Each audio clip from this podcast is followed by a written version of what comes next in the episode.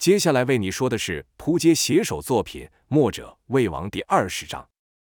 上回说到，那厨子原是九黎牙子旗下的一员，名叫潘斌。看公孙仇与赵不追究自己失礼之责，潘斌立刻想到那后院还有两人随公孙仇而来，可别这边才停手，那边又得罪了，赶忙跑出庭院喊叫停手。但当他赶到时，两个手下已被童谣二人摆平，潘斌这才松了一口气。可心里奇怪，我这两个手下功夫也不会太差，怎么转眼间就被这两小子打倒？便就对他两手下骂道：“没用的东西！”可心里却是想：好险你们两个没用，不然我麻烦就大了。遥看公孙丑与赵月华一前一后的跟着那厨子出来，便说道：“这可还真是有趣，原来你们确实是一伙的。”可怎么见面莫讲两句就要打要杀？江湖规矩都是这样吗？还是就你们的九黎如此？潘斌道：“误会，误会，此处非说话之所，还请各位跟我来，让我好好的与各位道个不是。”跟着对手下人说道：“你先替我带几位贵客过去。”那人就领着几人来到易雅致的厢房。公孙仇等人刚坐下没有多久，潘斌就来了。原来他觉得穿刚才那身衣物对小姐不礼貌。便去换了一套干净的服装才过来。一见潘斌，瑶就说道：“我说掌柜的，我们点的酒呢？”潘斌道：“对对，小兄弟提醒的是，你们几个还不去拿？”没一会，手下就带了三坛酒来。姚装模作样的闻了闻，说道：“掌柜，这好像不对呀。我记得我们点的是女儿红、状元到花雕各三坛混成的梨花酒，你拿的只是普通的白酒啊。”赵以为姚将他们酒梨的切口当真了。便笑道：“梨花酒哪是这样混来的？”公孙仇知道这小子哪是问酒，是要搞清楚这里卖什么关子，才一直插话。心想：不跟他讲明白，他是不会甘心的。就对潘斌使了个眼色。潘斌会意，客气说道：“还不知道这两位小兄弟怎么称呼？”童风刚要答回答，姚就抢先说道：“不用这么客气，叫我姚老爷就可以了。这位是童老爷。”赵月华忍不住笑道：“臭不要脸！”姚道：“这哪有什么？客栈里都是这样称呼客人的。”潘斌道：“我们这可不是客栈。”姚道：“你们这不是客栈，那是什么？”潘斌看了看公孙仇，公孙仇朝他点了点头后，才继续说道：“这里原是九黎一处用来收集消息的点。”童风道：“来这之前，我们也去了几个地方，但是都……”瑶接着说道：“但是都只剩下一堆死人，有的地方连个尸体都没看到。”公孙仇也道：“看来我们九黎的名字愈来愈不管用了。近年总有些不知死活的毛小子来惹事。”说话时，公孙仇有意无意地看了姚几眼。姚明白这是在绕弯说我呢，哼了几声，不再接话。潘斌道：“那几个想闹事的家伙，自从被费爷打得落荒而逃后，也只能干这种暗地偷袭的事了。”赵月华不解，问道：“你说的是费斯叔叔吗？他做什么了？”公孙仇也奇怪。说道：“这事费斯爷管上了，他不是只听债主一人的话，怎么会管上这种小事？”潘斌道：“这话要说明白，得从一年多前说起。江湖上突然冒出一个叫南宫烈的家伙，到处扫我们的点。虽说这种闯寨扫点的事，我们也遇过不少，可是他却还到处说什么他把药王谷给挑了，把谷主您都给杀死了。”赵听到这，说道。笑话那日，他们明明是被我们给打得无还手之力，要不是我叔有意放他回去，他早成死人了。潘斌道：“是是，可他对外却换了个说法，说是他把药王谷给挑了。本来江湖上哪个想出名的，都会吹牛说把我们给怎么了，那也不算什么，根本不用去理会这种风声，没多久就会不攻自破。但那南宫烈很会搞名堂，约了一群江湖人士，浩浩荡荡地朝药王谷去，又杀了我们好多人。”这一下可震惊了整个江湖，还声称自己就是什么斩天盟的盟主，那斩的那个天就是咱们寨主赵天烈。赵听着觉得不对，说道：“这是不对啊！当时闯寨的没有南宫烈这人，人数虽也不少，但除了南宫家的人外，好像也没有旁人。叔，我没有记错吧？”公孙仇嗯了嗯声，等待潘斌继续说下去。潘斌续道：“跟他去的那群人中，也有几个与我们交好的。”据他所述，原本是想去看看这耀武扬威的小子被收拾的惨样，多少年没人敢与我们公开作对。可这一仗下来，反而成了他的表演秀。赵问道：“什么表演秀？”潘斌就道：“听人说他有一把宝刀，此刀一出，无人能挡，还有人说他的刀法如何高明，舞起来跟一团火球一样，可与无心山庄的庄主一较高下。公孙仇听到此，冷笑了笑，说道：“无心山庄的人武功高是高，但行事低调得很。他们当中哪里有人看过无心山庄的人？连我都只是耳闻而已。”尧听到此，心想：公孙仇这老头高傲得很，除了他的寨主外，向来谁都不服，居然会给那什么无心山庄这么高的评语。看来挡在我姚建轩成名之路的人还真不少。潘斌接着说道：“谷主说的不错，就我说所知，无心山庄的人甚少涉足东方，想来也就是那群人看南宫烈有几下子吹捧他的话罢了。”童风则是说道：“那人居然把杀人当成表演，真是可恶。”赵问道：“然后呢？继续说下去。”潘斌道。然后整个江湖就传开了南宫烈打败九黎、灭了药王谷的话，几个一直不服我们的帮派，现有人领头，便也都投靠过去。这一下他还真成了气候了。公孙仇冷冷道：“看来这小子又杀我不少人，要被我碰上，嘿嘿，想求死都不容易。”潘斌道：“不劳谷主出马，这事传到了寨里，没有多久，费老大就来了。”赵说道：“我以为这事江大叔会抢着干，怎么我爹把费叔叔给派来了？”公孙仇道：“那肯定是因为是担心你，债主才把这事交给了费斯。那江满红打起架来不知轻重，债主担心传闻要是真的，南宫烈要是真抓了你当人质，那可怎么办？”赵说道：“凭他也想抓我，别笑死人了，爹爹也太小瞧我了。然后呢？”潘斌便接着道：“那还用说？那群乌合之众，那里是费老大的对手？”听说那次费老大只带了几十个弟兄，就将对方打的是落花流水，还和那不知死活的小子过了几招。可惜那家伙是个孬种，现打不过，转头就跑了。听到此，赵笑了出来，道：“这该说是他命大，还是要说费叔叔犯懒？要是费叔叔真想要杀那人，他哪里跑得掉？”潘斌道：“费老大回寨后，和寨主说了那小子的武功如何后，寨主才放下了心。”费老大还说道：“以那小子的武功，不是谷主你的对手。药王谷一事，必是那小子趁你们不在的时候趁人之危。”赵说道：“他趁人之危是不错，但我们却也是逼不得已才会离开的。”潘斌不由得一惊，问道：“怎么？难道真有高手是连谷主都不敌的吗？”此时就看赵瞪大眼瞅着童尧两人，潘斌见公孙丑也不说话，心想这里面肯定有事，自己还是不要多嘴乱问。过了一会，赵才问道：“然后呢？”潘斌才道：“寨主嘴上说，想是谷主你又带着小姐去哪儿玩，或是找什么灵丹妙药，还说之前也有几次这样，什么都没说，就消失了一年半载。等小姐你回去，要好好的教训一番。”赵吐了个舌头，对公孙仇道：“叔，到时你得帮我说话。”公孙仇道：“会的，会的，这事交给我，一定会跟你爹好好解释清楚。此次错不在你。”潘斌又道。可我们都知道，债主是言不由衷，嘴上说不在意，心里担心得很，就又派出了许多人去寻找你们。姚听到此，觉得前后对不上，便说道：“不对啊，你说这南宫烈被你们给打跑了，那他怎么又能把你们的据点给端了？”潘斌就道：“那群乌合之众被费大哥这一打后就四散了去，可如此一来，等于是化整为零，由明转暗，我们反而不好发现他们。那南宫烈倒也能忍。”好一会没有再出现，直到最近才又出来捣乱。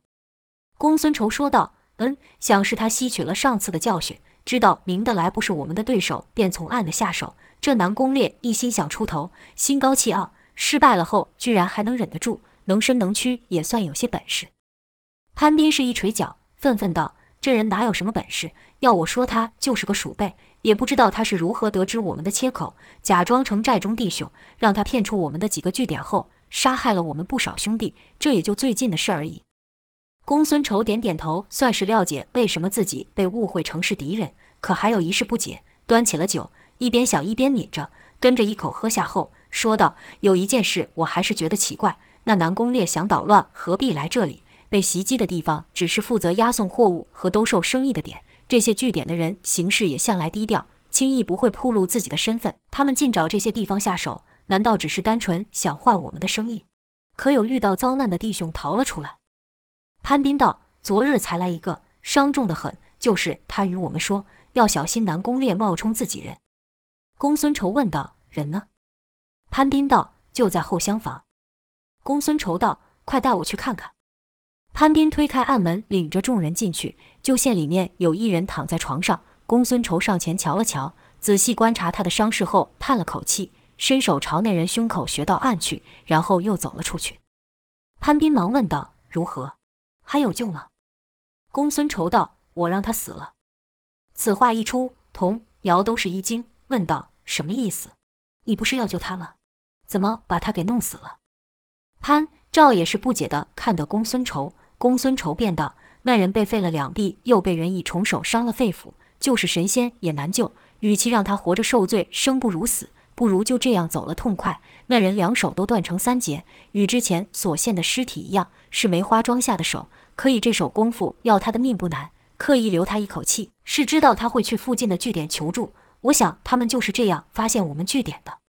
说到此，姚开口接道：“是顺藤摸瓜。”公孙仇道：“想顺藤摸瓜吗？”哼哼。童风道：“好狠的一招。”这不是逼着死人领路吗？赵道，那也就是说，我们在这等着，他们自会找上门。潘斌恨恨道：“他要来了，我一定把他剁成肉酱，给弟兄们报仇。”这话刚说完，就听头顶发出声响，似有人在屋檐上奔跑。潘斌道：“大家小心！”一手紧握菜刀，抬头看去，就见一道黑影落下。潘斌立刻挥刀砍去，就听当的一声响，潘斌觉得这刀是砍上了，可触感却像是打在铁块上。震得他虎口发麻。再看那人，原来是一名独臂少年，且全身肤色奇特，是一身紫黑，忍不住喝道：“是什么怪物？”潘斌是如临大敌般全身戒备，但看公孙仇等人却是一点也不惊讶，不禁想：难道他们认识？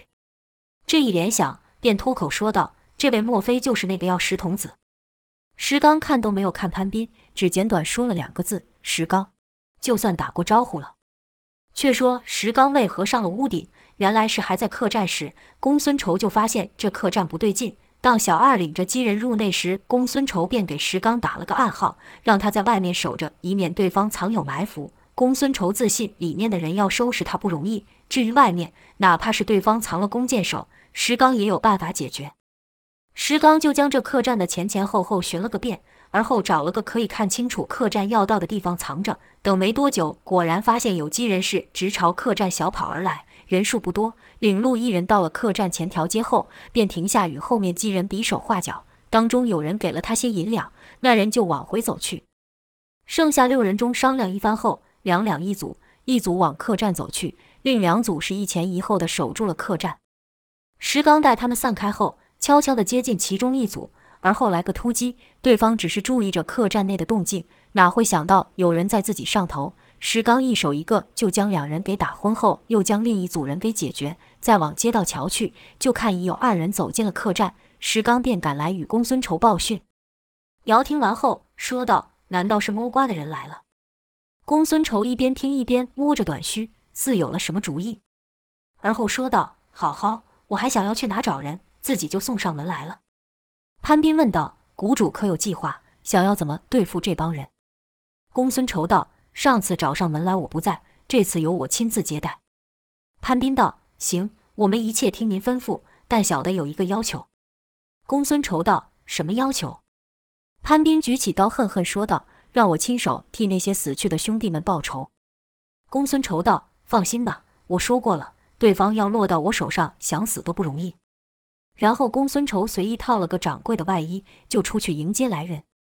就看那两人正朝四处张望，等待人去招呼。公孙仇随手提了壶茶，快步走到那两人的桌前，问道：“客官在瞧什么呢？”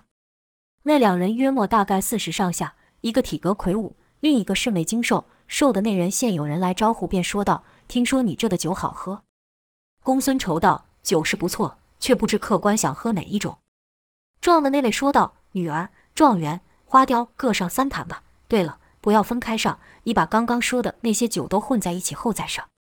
公孙仇听了后，眉毛挑高，哦了长长的一声后，弯腰小声道：“那几种酒味道都不一样，要是都混在一起，两位可知道这会变成什么味吗？”撞的那人马上接道：“梨花，梨花酒。”公孙仇顺着问道：“那这混在一起的梨花酒，两位打算分几坛上呢？”撞的那人回道：“帮我分成四坛上。”公孙仇又哦了长长一声，说道：“原来是自己人呢。两位想是知道我们这最近出了事，赶来相助的，对吧？”瘦的那位说道：“正是如此。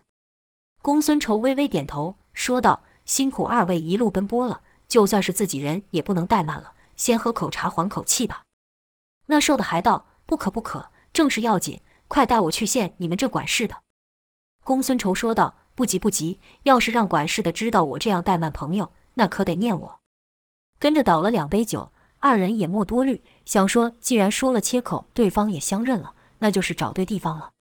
眼看那两水杯要放到桌上时，突然朝自己飞来，而且撞的位子恰巧是二人臂上的马血。二人见水杯撞来，是想都没有想，一出手就将两杯子给扣在桌面上。公孙仇见状是眼睛一亮，心想：适才那下我已用上了七成力，这两人好快的出手。撞的那人声音就沉下，说道：“不是自己人吗？”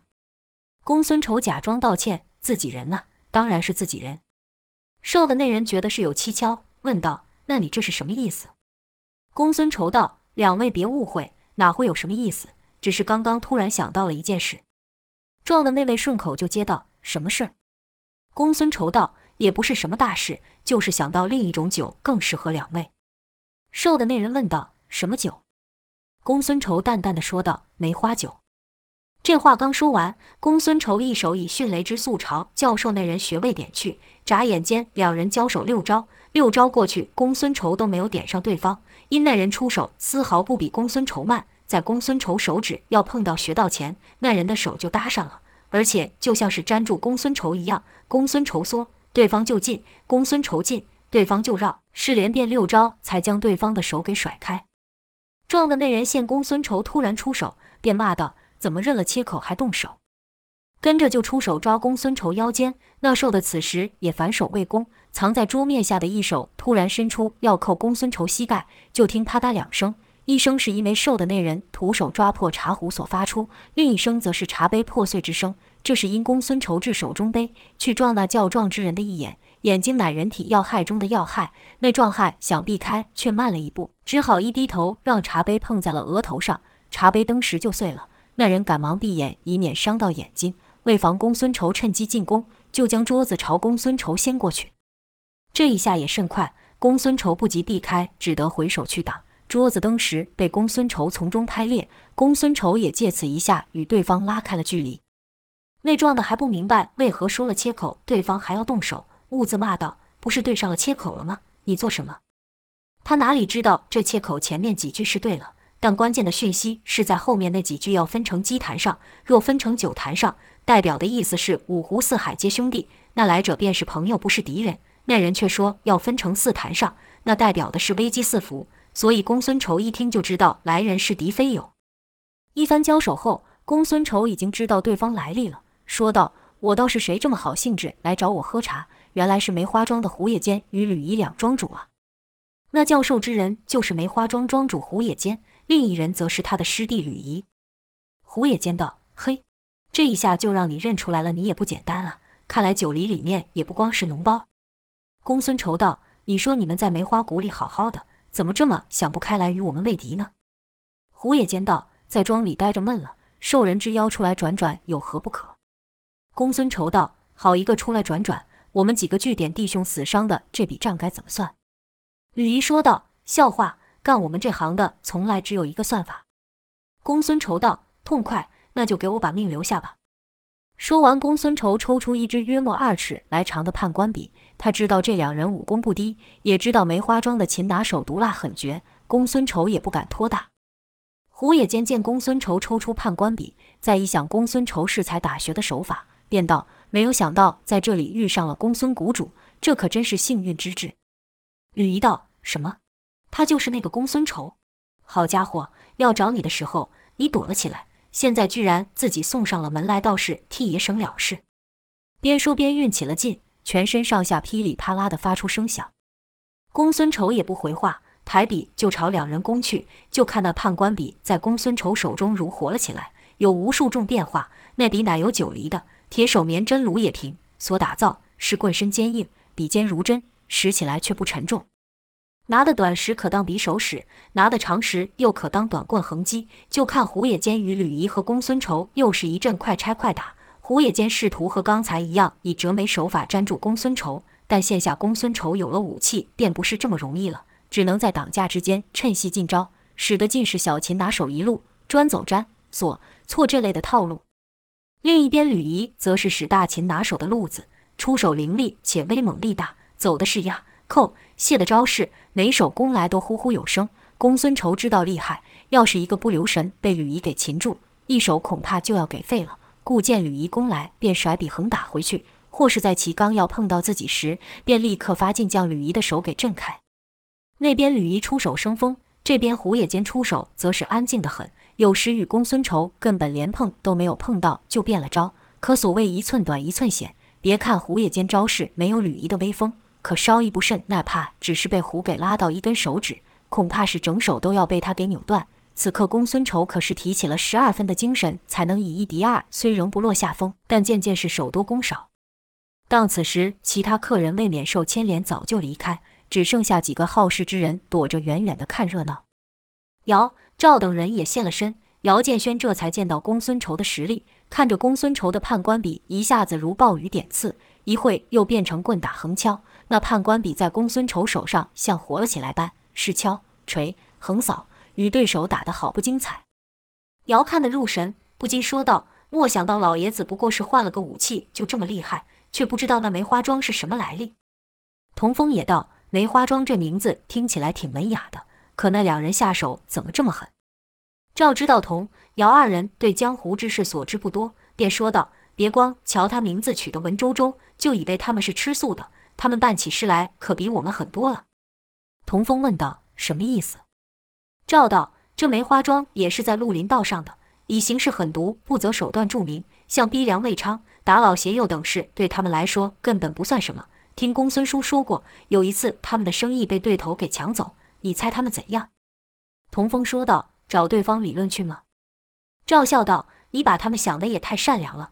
他们不直接去找那对头，反是趁那对头不在时，将他一家十几口人杀得一个不剩，连那还不能走路的幼儿也莫放过。”童风气愤道：“这这算什么？有本事找那对头去，朝那些无辜之人下手干嘛？简直是禽兽不如。”赵说道：“还不止这样呢。这胡吕两人干了那样的时候，没有离开，是一直躲到对头回来，趁他目睹惨案、心神慌乱的时候，趁机下手，将那对手也给杀了。那也不过就是为了几两黄金的单子而已。”童风气的是双拳紧握，骂道：“小人，十足的小人行径，卑鄙至极。”姚则是说道：“尽说人家了，你们九黎不也和他们是一路？”赵去了一声，说道：“你居然拿我们和他们比，在九黎，即便是那打起架来就不分轻重的赤须鬼将大叔好了，赢了就是赢了，输了那便认输。即使知道武功不如对方，也不会逃避，才不会下这种黑手。也没有人一个人会对妇孺下手，我们根本不屑干这种事。”说到这时，就听吕仪喊道：“给我道！”原是他绕到了公孙仇的身侧死角处，忽的一掌打来。公孙仇前面正与胡快速交手，吕仪原想这一掌就能把他给拿下，哪知公孙仇看也不看，便抽掌回击，双掌相交，震得吕仪倒退两步，公孙仇也被震得侧身一踏。见公孙仇这么厉害，姚好奇心起，就问道：“你说那两个人这么厉害，老爷子还能以一敌二，还能二不败？他的武功在你们九黎里面是不是数一数二的了？”赵想了想，说道。叔平时不轻易与人动手，但听他说过要纯论武艺的话，我爹那是九黎第一，自不用说。其他像是费斯叔、李秘书和野平叔的武功都比他还要厉害。姚自然不知道赵口中说的那些人物长的是圆是扁，但听赵随口就说出这么些人都比公孙仇厉害，姚不由得想：那我这武功练到头，能不能和他们一较高下呢？转念又想，话说当初公孙仇都亲口说他怕师傅了。那师傅的武功肯定比赵月华刚才说那些人都厉害，就是没有看过师傅像这样与人出手拼命过，不知道师傅的武功到底高到什么程度。这边胡吕二人与公孙仇交手数十招，现拿公孙仇不下，心里也是着急。胡也间心里就琢磨道：这老贼不好对付，要分出胜负，只怕也得在百招过后。赵月华几人的对话就吸引了胡也间的注意，胡就想。南宫烈那小子不是说赵天烈的掌上明珠与这老头一起失踪了吗？公孙仇既然出现了，那女的难道就是赵月华？要是这样，我还跟着老头纠缠什么？擒下了赵月华，那赵天烈还不得听我的？念及至此，便喊道：“师弟，别在这跟老头耗时间了，使风卷残眉收拾了他。”就听吕仪大吼一声，说道：“看我封住你一手，你还有什么能耐可以一敌二？”跟着是两手上下翻卷，形成一股强烈的气旋，将公孙仇一手绕在里面。公孙仇就感觉有一道有如利刃的旋风朝右下朝上往自己肩上卷来。另一边，胡野间是突然压低身法，改掌换掌，急扣公孙仇下盘，且出手速度比之前快了一倍。公孙仇忙使判官笔急点而下，欲戳其手，另一手因被吕仪封住，是赶紧发劲，想和吕硬拼以将其逼退。就看胡野间的手从判官笔的间隙间穿过，于要碰上自己的那一刻，忽然收手朝自己身后窜去。原来胡野间刚才出手时拳没有使上力，全是虚招，出手自然快。可公孙仇却是两边出力，想要回身去追胡野间，但前面的吕仪可不会给他这个机会。即便知道内劲不如公孙仇，仍逼得公孙仇与他硬拼，使让公孙仇抽不开身。公孙仇是暗叫不好，骂道：“这两个孙子果然卑鄙！”胡野间像猛兽扑向猎物般朝赵月华抓去。就看那手距离赵身前不到三步距离时，一道紫影窜出，胡野间想也莫想就朝那影打去。胡也知道自己师弟无法拖住公孙仇太久，要想拿下赵月华，须得趁快，便使出分筋错骨的狠招。眨眼之间，胡野间连打三，正是其成名杀招梅花三弄。武林中被这杀招弄得断臂错骨之人不在少数，可今次胡野间感到有些不同，手是抓到了对方，一推一扭的位置也都没错。可却感觉不是打在了人的身上，反而像是打在一根冷冰冰的铁棒上。正一错愕间，那铁棒还朝自己猛力一撞。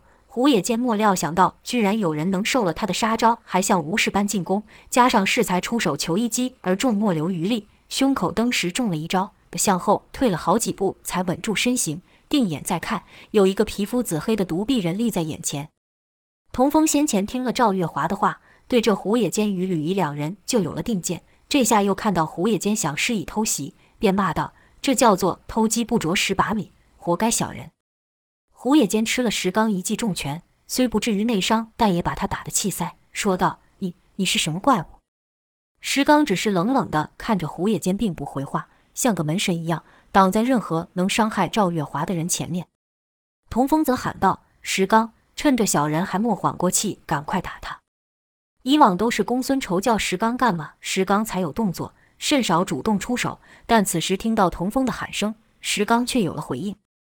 要知道，当时机人困在岛上的时候，赵月华身为小姐身份，自是不用干活的。姚建轩则是仗着自己聪明，不屑干那体力活，更常借着自己师兄的身份，将分配到自己要做的工作使唤童风去做。石刚则是挑起了公孙仇与赵的工作来干。如此就变成是石刚与童风两人一起干活。这两人个性相投，平常话虽然没有多聊，但彼此间的默契却是愈来愈好。且石刚也厌恶梅花桩的行径，故听童风这一喊声，石刚举臂就朝胡野间打去。就看石刚一个大跨步来到胡的面前，突然间是一个快速的侧身，胡野间就觉得奇怪了，心想：我都还没出手，他在闪什么？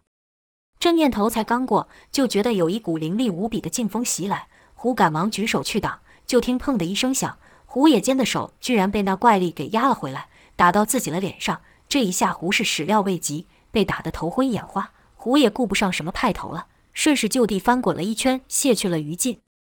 刚想起身，石刚又是一拳打来，胡不敢再接，朝后又是一个翻滚避了开去。起身时还朝后一跃，以免石刚又打来。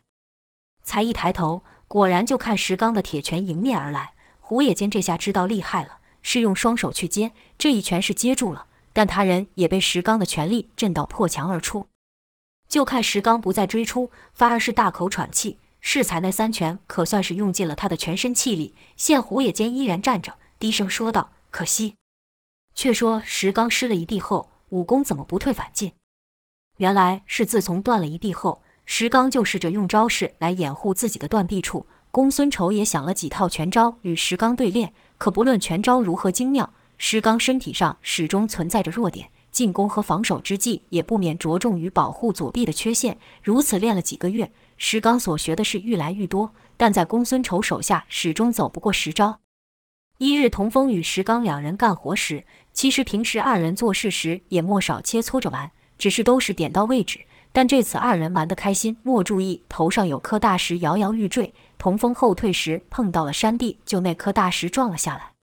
这一下，两人都莫预料到，不及细想，石刚举起单臂就要硬挡，眼看大石的影子笼罩住二人，突然爆出一个闷响，大石朝旁偏移了几寸，正好砸在了石刚的脚边。石刚正感莫名之际，看到童风伸出的双掌还没收回，且呼呼的大口喘气。石刚赞道：“好厉害的一掌！”童风则道：“厉害什么？当初我还不是你的对手。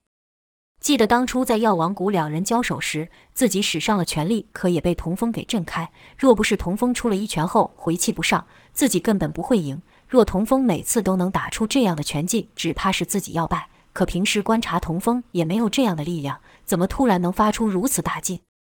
石刚是一直想不透，便问道：“你怎么能使出这么大的力量？”童风笑了笑，说道：“这招叫做乾坤劲。”石刚不解，又问道：“乾坤劲，那是什么功夫？”童风道：“乾坤劲不是什么功夫，而是一种借力的方法。”石刚更是奇怪了，问道：“借力？借谁的力？”童风踩了踩脚下的大地，回道：“跟大地借力呀。”这件事说来也有趣，当时是因为没有师哥聪明，练那太虚御引术一直没有进展。师傅才另外帮我想到了这个比较简单的借力之法。看石刚听的是一脸茫然，童风便将乾坤劲的运劲方式解释了一遍。听完后，石刚怀疑道：“这样真的可行吗？”童风道：“当然可以呀，不信你试试。”石刚就试着照童风所说的，一用力踏地，一手上推，但却是一点力量也没有。童风一皱眉，心想：不对啊，这乾坤劲师哥也使得上，你怎么不行？难道是发力的位置不对？再试一次，依然不成。两人又从姿势、角度和力道上研究了半天，可即使石刚与童风做的动作一模一样，依旧无法打出乾坤劲。毕竟这借力之法乃冯继子毕生修为的结晶，端的是博大精深，哪是如此轻易便能学成？在童风悟出乾坤劲前，浑元功已有小成。那浑元功是道家无上的内功心法，可惜那天气灵气未几用。据说大成者还可融入于太虚之中，感受周遭万物的动静。在乾坤劲之前，童风也习得了太虚御引术的道理。借地力之法只是童风的一个发想，将这发想实体化，成为一套运气出力法门的，还是冯继子。这中间有着许多的努力，岂是随便一个人照方抓药就可使出？但这道理童风不明白，要是旁人，恐怕还会认为童风是故意扯谎。根本不想传授这门绝艺，但石刚却没有这么认为。他了解童风是怎样的人。童风想了半天，也不知问题出在哪。看石刚出拳速度既快且重，便说道：“你的拳又快又重，根本不需要和我一样借力发力。而且我这招有一个致命的缺点，便是打出一击后就需要休息，待回过气来才能再次使出。”石刚点了点头，说道：“我想也是。”要打出这种超过肉体所能承受的力量，对自身的损耗必然也是相当巨大。除非有极高的内力修为，否则很难连续使出。童风道：“是啊，所以我才说你练成了也没用。”可石刚知道自己这副身体与旁人不同，就有了一个念头：要是我能够连续使出呢，那不就能够好的保护小姐了？石刚向来都是听公孙仇的，这还是他第一次自己去思索武学之道。石刚想知道自己如果毫无保留地使出全力，与乾坤劲会差多少？只凭自己的力量能否有所突破？便对童风说道：“你能不能以乾坤劲打我？”童风奇怪，反问道：“好端端的，为什么要打你？”石刚道：“我想知道，如果我使出全力，和你的乾坤劲差距会有多少？”童风好奇问道：“怎么突然会这么想？”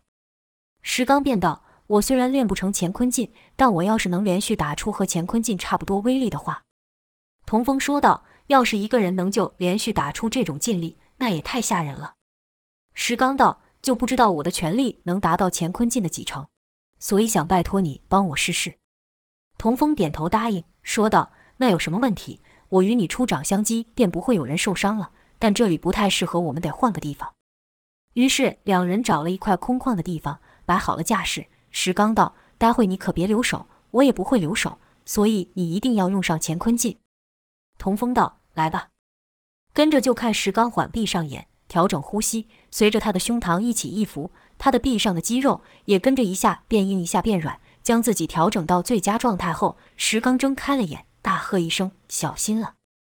跟着石刚如离弦飞箭般的朝童风打来。童风知道石刚的武功本就在自己之上，哪里敢怠慢，早早运起了浑元功，身体似蹲非蹲地保持着弹性，待石刚一出手，就能立即以乾坤劲应之。就听啪的一声响，石刚整个人朝后仰飞了出去，还没来得及起身，便说道：“好厉害的乾坤劲！刚才那掌仿佛是打在了厚实的大地上。”再看童风，双脚陷入泥土几寸，一边大口喘气，一边说道：“要不是有乾坤劲。”谁能接得住你这全力一击？石刚问道：“你觉得达到了几成？”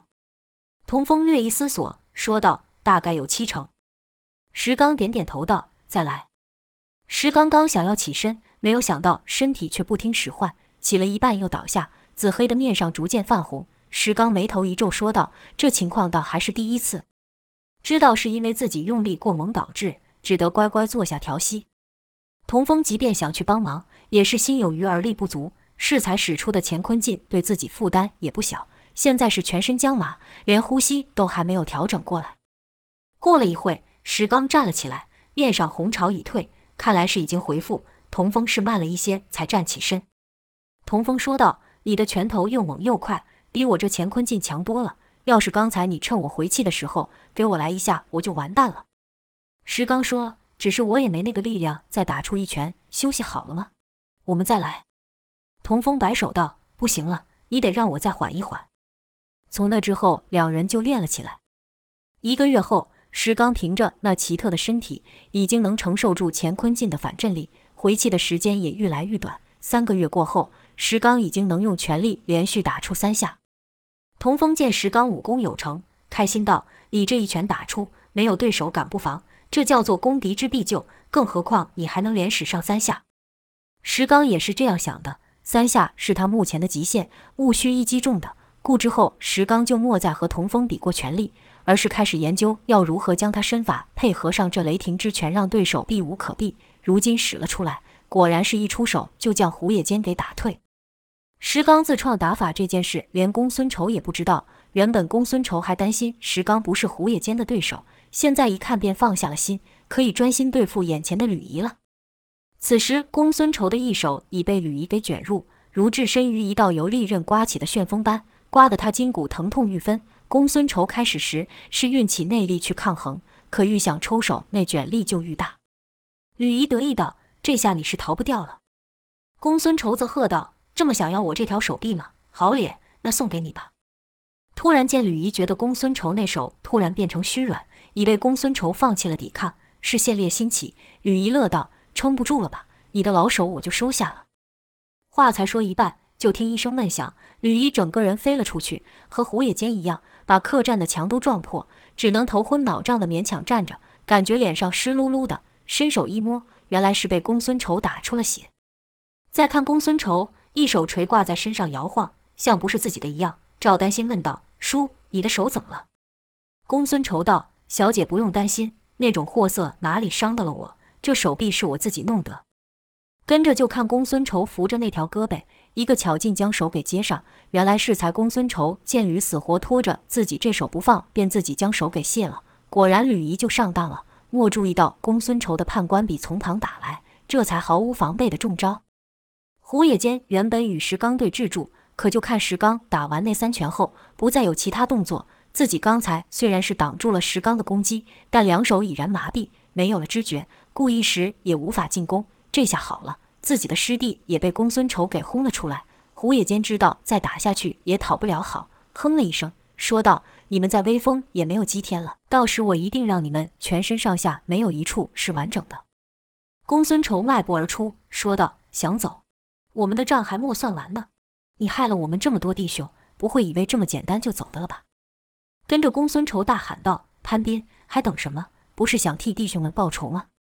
随着公孙仇这一声喊，上方就射出几道利箭来。原来公孙仇早有吩咐，让潘斌带一哨人马埋伏于上，待胡野间、吕仪二人一出客栈，便放箭击杀。潘斌等人早就拉满了弓等候着，但因看不到客栈内情况，心里虽然着急，也不敢随意乱动。好不容易等到胡、吕二人出来，立刻瞄了上去。公孙仇这一发话，数支利箭就朝二人急射而去。就看胡野间一个闪身躲到了吕姨的身后，那吕姨脑门挨了公孙仇一记重击，头昏眼花，还没恢复过来，突然感到有人从他身后扣住其腰背大穴，使其无法移动。以为后面还有对手，正想喊胡野间的名字求助时，嗖嗖嗖几声响，吕仪就感到一阵刺痛，身上多处中箭。